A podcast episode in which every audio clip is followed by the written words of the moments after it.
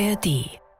Auch wenn sie deutschlandweit eher unbekannt sind. In Bremen und Bremerhaven sind die Bürger in Wut seit Jahren eine feste Größe im rechten Spektrum. Wir haben ein eigenständiges Programm, was äh, ein äh, inhaltlich konservatives Programm ist. Ich würde mal sagen, das ist das Programm der CDU vor 20 Jahren. Die rechtskonservativen Bürger in Wut feiern ihren Sprung auf das Rekordergebnis von 9,5 Prozent. Sie konnten unter anderem davon profitieren, dass die AfD nicht zur Wahl zugelassen war. News Junkies. Verstehen, was uns bewegt. Ein Podcast von RBB24 Inforadio. Bremen hat gewählt, das kleinste Bundesland Deutschlands, zu dem politisch gesehen auch Bremerhaven gehört. Gestern Bürgerschaftswahl heißt das in Bremen, entspricht einer Landtagswahl.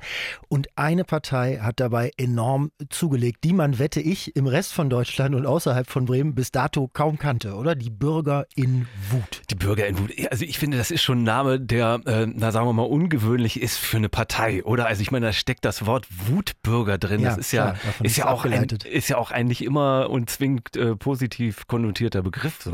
Jedenfalls haben diese Wutbürger gestern in Bremen 9,5 Prozent geholt und das waren über 7 Prozent mehr als bei der letzten Bürgerschaftswahl und das ist ja schon also ein bemerkenswertes Ergebnis.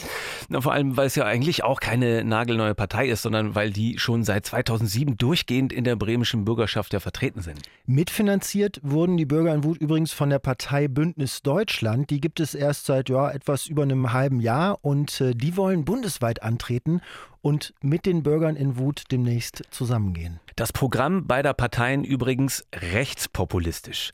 Also man könnte durchaus fragen, entsteht da jetzt eine Alternative etwa zur Alternative gewissermaßen Wutbürger und Deutschlandbündnis statt AfD? Wer also sind diese Bürger in Wut genau und warum haben sie in Bremen so gut abgeschnitten? Unterscheidet sie irgendwas von der AfD und was am Ende hat das Bündnis Deutschland damit zu tun? Darüber reden wir heute an diesem Montag, dem 15. Mai bei den News Junkies. Wir, das sind Christoph Schrag und Henrik Schröder. Guten Tag. Lass uns das einmal einordnen. Ähm, zunächst diese 9,5 Prozent, die die Bürger in Wut da gestern geholt ja. haben in Bremen und Bremerhaven. Was, was bedeutet das so im Rahmen vom Gesamtergebnis? Na, also die SPD ist wieder die stärkste Kraft in Bremen. Daran hat sich nichts geändert. 29,8 Prozent hat die SPD geholt. Damit wird Andreas Bovenschulte, der SPD-Spitzenkandidat, Bürgermeister bleiben. Der ist ja nicht nur zwei Meter groß, sondern in Bremen auch ziemlich beliebt. Und die Partei hatte im Wahlkampf alles auf den gesetzt. Jan Böhmermann, der ja auch Bremer ist, hat übrigens gesagt, in Bremen dürfen nur Leute Bürgermeister werden, die so groß sind, dass sie im Notfall auch als Leuchtturm aushelfen können. Ja, ähm, ich fand's witzig. Äh, lass mal weitermachen, bitte. Vielleicht, also SPD CDU? hast du gesagt, ja. äh, die CDU ist jetzt wieder auf Platz 2 in Bremen, wie traditionell eigentlich 25,7 Prozent, ganz leichte Einbußen zur letzten Wahl, aber eben nicht mehr äh, stärkste Kraft. Die großen Verlierer sind die Grünen, 11,9 Prozent nur noch. 2019 waren das noch 17,4 und die Linke bleibt ja bei etwas knapp über 11 Prozent, wie eigentlich bei der letzten Wahl, mehr oder weniger auch. Damit könnte es ja mit der Koalition aus SPD, Grünen und Linken weitergehen. Es reicht ja weiter, wenn auch knapp. Ja, es könnte aber auch zu einer großen Koalition mit der CDU kommen kommen. Also mm, da wird jetzt, wie es immer so schön heißt, sondiert erstmal. Soweit so, naja, sagen wir mal, relativ unspektakulär eigentlich. Also wenn da nicht eben diese Bürger in Wut wären, die sagenhafte 7,2 Prozent zulegen konnten. In Bremerhaven, das gehört ja politisch mit Bremen zusammen, haben die sogar über 22 Prozent ja. geholt. Jetzt muss man zu dem Erfolg natürlich eines sagen. Wir haben es im Intro ja schon gehört. Also erstens äh, haben alle anderen Parteien eine mögliche Koalition mit den Bürgern in Wut ausgeschlossen, mhm. genau wie ja auch mit der AfD verfahren wird. Also das nur erstmal vorweg. Mhm. Zum genauen Programm der Bürger in Wut kommen wir ja gleich noch. Aber die sind programmatisch nicht so furchtbar weit weg von vielen Positionen der AfD. Und die AfD stand in Bremen nicht zur Wahl. Warum eigentlich nochmal nicht? Naja, weil die AfD in Bremen so zerstritten ist, dass es quasi zwei Landesvorstände gibt, die sich seit einem Jahr streiten, welcher von den beiden nun der echte und der legitime ist. Oder der größere. Ähm, und, und beide Landesvorstände, ähm, also der eine wird Rumpfvorstand genannt, der andere Notvorstand, beide hatten Wahllisten eingereicht. Ähm, also konkurrierende Wahllisten derselben Partei. Und dazu hatten die Wahlausschüsse äh, in, in Bremen und Bremerhaven dann gesagt, also Doppelbewerbung geht nicht und haben diese Kandidaturen nicht angenommen genommen. Also Ende vom Lied, äh, keine AfD auf den Stimmzetteln in Bremen und Bremerhaven. Die werden sich wahnsinnig geärgert haben, dass die Partei da im Norden so derart zerstritten ist, dass sie nicht mal eine gemeinsame Kandidatur hinbekommen haben. Ne? Ja. Aber umso mehr haben sich die Bürger in Wut gefreut, denn natürlich konnten die viele Stimmen holen, die sonst an die AfD gegangen wären. Also die Partei steht ja auch für Protest gegen die sogenannten etablierten Parteien, für rechtspopulistische Positionen. Also wenn du dir anschaust, mit welchen Parolen die Bürger in Wut da teilweise in den Wahlkampf gezogen sind, äh, sowas wie Messerstecher konsequent ausweisen, ja. ja. das war einer davon, das ist schon relativ identisch mit dem AfD-Sprech. Ne? Also ich glaube, man kann schon sagen, wer sich vorstellen kann, die AfD zu wählen, für den sind auch die Bürger in Wut wählbar. Es gab da in Bremen sogenannte Nachwahlbefragungen, das macht man, macht man ja da und fragt danach, was haben sie gewählt und warum und so weiter. Und da haben wohl 54 Prozent der Wähler gesagt, dass sie die Bürger in Wut nur gewählt haben, weil es die AfD eben nicht gab auf dem Stimmzettel. Das, das waren aber nach den ersten Analysen zu den Wählerwanderungen jetzt nicht nur Leute, die sonst die AfD wählen. Also auch ehemalige SPD- und CDU-Wähler haben sich jetzt für die Bürger in Wut entschieden. Und sie haben gar nicht so wenige Nichtwähler mobilisiert, offenbar. Am Ende sollen zehn Sitze wohl dabei rauskommen, die sie jetzt in der Bürgerschaft äh, kriegen. Und ähm, also auch wenn niemand mit denen koalieren oder zusammenarbeiten will, es wird die Arbeit im Parlament in Bremen schon ähm, verändern. Also ich habe einen Politikwissenschaftler gesehen im Fernsehen, der meinte, dass man in Bremen zwar schon mal die AfD im Landesparlament hatte, also eine andere Rechtsaußenpartei, dass die aber damals schon derart zerstritten waren, dass sie eigentlich nicht viel gemacht haben, ne? also parlamentarisch. Und die Vermutung ist jetzt, dass es bei den äh, Bürgern in Wut ganz anders sein wird, dass die viel strukturierter, viel klarer und, und zielorientierter arbeiten können. Lass mal äh, kurz auf die Geschichte von den äh, Bürgern in Wut schauen. Die ja. kommen ja, äh, wie gesagt, nicht aus dem Nichts. Unsere RBB-Kollegin Mia Pankoke hat sich die Historie der Partei mal näher für uns angeschaut. Auch wenn sie deutschlandweit eher unbekannt sind. In Bremen und Bremerhaven sind die Bürger in Wut seit Jahren eine feste Größe im rechten Spektrum. Der Landesverband hat nach eigenen Angaben 115 Mitglieder. Gegründet wird die Kleinstpartei 2004 von einem Ex-Bundespolizisten Jan Timke aus Bremerhaven. Lange sitzt er allein als einziger gewählter Abgeordneter seiner Partei in der Bremer Bürgerschaft. Das erste Mal 2008. Dafür reicht es, dass die Bürger in Wut in Bremerhaven mehr als 5 Prozent erreichen. Auch in den folgenden Jahren schafft die Partei die 5-Prozent-Hürde. Timke hält daher seit 2008 dauerhaft sein Mandat. Inhaltlicher Schwerpunkt ist von Anfang an die innere Sicherheitspolitik, wobei die Bürger in Wut sie eng mit Fragen zu Asyl und Migration verknüpfen. Laut der Bundeszentrale für politische Bildung vertritt die Partei rechtspopulistische und wirtschaftsliberale Positionen. Also wenn man sich deren Themen jetzt konkreter anguckt, dann ist die Nähe zur AfD schon ziemlich eindeutig. Ja, also da legen sie den Fokus stark auf diese, auf die innere Sicherheit. Das ist ja ein Thema, mit dem sie auch in Bremerhaven gerade in den wohlhabenden Gebieten gut angekommen sind. Mhm. Und die Mehrheit der äh, Bürger in Wut, Wähler, haben in dieser Nachwahlbefragung eben auch gesagt, Sicherheit und Ordnung waren für sie Hauptbeweggründe, um äh, die Bürger in Wut Obwohl zu wählen. man jetzt mal einmal sagen muss, ne, so ein bisschen äh, ketzerisch, das allein rückt die ja noch nicht in die Nähe der AfD. Also das ist ein bisschen zu wenig. Das ist ja auch ein klassisches konservatives Thema, zum Beispiel von der CDU hier bei uns in, in, in Berlin. Ist gar nicht so ketzerisch, aber die Bürger in Wut, die übernehmen da teilweise, du hast es ja vorhin auch schon gesagt, den Duktus der AfD und auf den Plakaten stand dann eben auch dieser Slogan, ne? Messerstecher konsequent ausweisen. Also ganz klar dieses Thema Sicherheit populistisch verbunden mit dem Motiv, Ausländer sind es, die die Sicherheit mhm. gefährden. So, das mhm. ist äh, AfD-Stil. Oder auf einem anderen Plakat stand äh, gegen Denk- und Sprechverbote, ja. so ganz unkenmäßig. Also auch da holen sie natürlich AfD-Wähler ab, wenn sie da behaupten, es gebe irgendwelche Denk- und Sprechverbote, obwohl ja eigentlich wirklich dauernd jeder über alles spricht, mit jedem und für ja. alle. Also wenn man sich das Programm dann weiter anguckt, die Partei lehnt äh, Fachkräfte aus dem Ausland oder Migranten im öffentlichen Dienst nicht explizit ab ne, auf mhm. der anderen Seite. Also auch das Anwerben von solchen Kräften nicht. Und sie sprechen sich auch für die Aufnahme von Geflüchteten aus. Also da ja, aber wenn wir jetzt beim mhm. Migrantenthema bleiben, dann, dann sind sie wieder gegen Kopftücher im öffentlichen Dienst. Also ich weiß, was du meinst. Man kann diese Position auch als ja, rechtskonservativ lesen, unabhängig jetzt von der AfD. Und sie selbst sagen, die Themen sollen aufgreifen, was Menschen wütend macht. Also mhm. Stau zum Beispiel. Also sie sehen, macht ja sogar mich wütend. Also sie sehen sich als Autofahrerpartei. Stau macht jeden wütend. Jeden, ja. Also sie sehen sich halt als Autofahrerpartei auch, hatten diesen Slogan, Autofahrer wehrt euch. Und das ist halt klarer Populismus, wenn man sich diese Wutthemen explizit mhm. nimmt.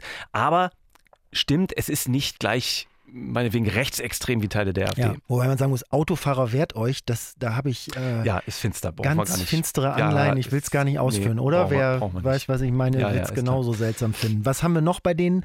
Die sind gegen ein verpflichtendes Kita-Jahr, gegen sexuelle Vielfalt im Lehrplan der Schulen, gegen mhm. Tempo 30 und äh, gegen autofreie Innenstädte. Also wo sind die einzuordnen? Irgendwo zwischen einer sehr konservativen CDU, CSU und eine AfD, oder? So dazwischen. Das ist auch das Bild, was die Bürger in Wut gerne von sich geben wollen. Also Jan Timke, der Gründer und Spitzenkandidat, der rückt die Partei in eine konservative Tradition ganz rechts im demokratischen Spektrum. Wir haben ein eigenständiges Programm, was äh, ein äh, inhaltlich konservatives Programm ist.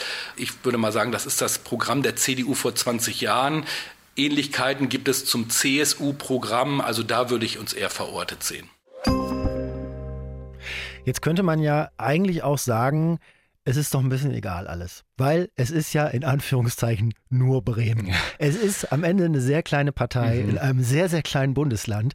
Ähm, aber äh, die Bürger in Wut ähm, bleiben keine Kleinstpartei, zumindest bleiben sie nicht alleine, sondern sie gehen, und äh, das ist jetzt das, was kommt, sie gehen auf in einer noch jüngeren Partei, nämlich in der Partei Bündnis Deutschland. Und ja. da wird es interessant. Ja, also das stimmt. Das ist eine Partei, die die allermeisten, denke ich, noch gar nicht so auf dem Schirm haben. Also vielleicht auch zu Recht. Also vielleicht verschwindet diese junge Partei auch bald wieder und diese Wahl in Bremen bleibt äh, vielleicht der Höhepunkt.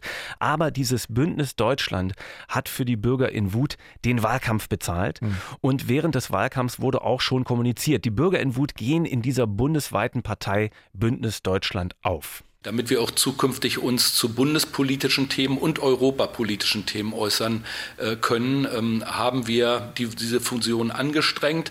Ähm, Im nächsten Jahr finden ja die Europawahlen statt. Da können wir dann als Partner von Bündnis Deutschland mitmachen. Das Jan Timke nochmal von den Bürgern in mhm. Wut, also nochmal ganz klar und deutlich, da hat, haben Leute Bürger in Wut gewählt, aber sie bekommen äh, Bündnis Deutschland und das war auch schon so geplant und war auch schon so kommuniziert. Also das Logo von Bündnis Deutschland steht auch auf der Website von Bürger in Wut direkt oben mit drauf. Ja. War auch auf allen Wahlplakaten schon abgedruckt. Ja. Also in Zukunft soll dann auch nur noch der Name Bündnis Deutschland verwendet werden ja. und das soll bundesweit eben gehen. Und das ist der Punkt. Also die Positionierung und die politischen Interessen dieser beiden Parteien sollen sich zu 90 Prozent decken. Also so kommt es von den jeweiligen Parteien.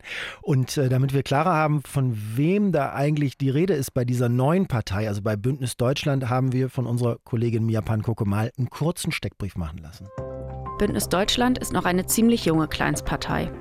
Gegründet erst im vergangenen November in Fulda. Seitdem gilt sie vielen als Sammelbecken für ehemalige AfD-Politiker und frustrierte Konservative. Auch die Partei selbst verordnet sich zwischen AfD und CDU. Ihr erstes Kurzprogramm trägt den Titel Freiheit, Wohlstand, Sicherheit. Ziele sind weniger Steuern und Abgaben sowie bezahlbare Energie. Ihre Gründungsmitglieder waren vorher zum Teil in anderen Parteien aktiv, darunter CDU, CSU, SPD, FDP sowie AfD und die Freien Wähler. Obwohl es noch so jung ist, ist das Bündnis bereits im Europäischen Parlament und den Landtagen in Bayern, Hessen und Sachsen vertreten. Und das, obwohl die Partei noch gar nicht selbst bei Wahlen angetreten ist. Möglich ist das, weil die Abgeordneten nicht als Vertreter des Bündnisses gewählt, sondern von anderen Parteien übergetreten sind.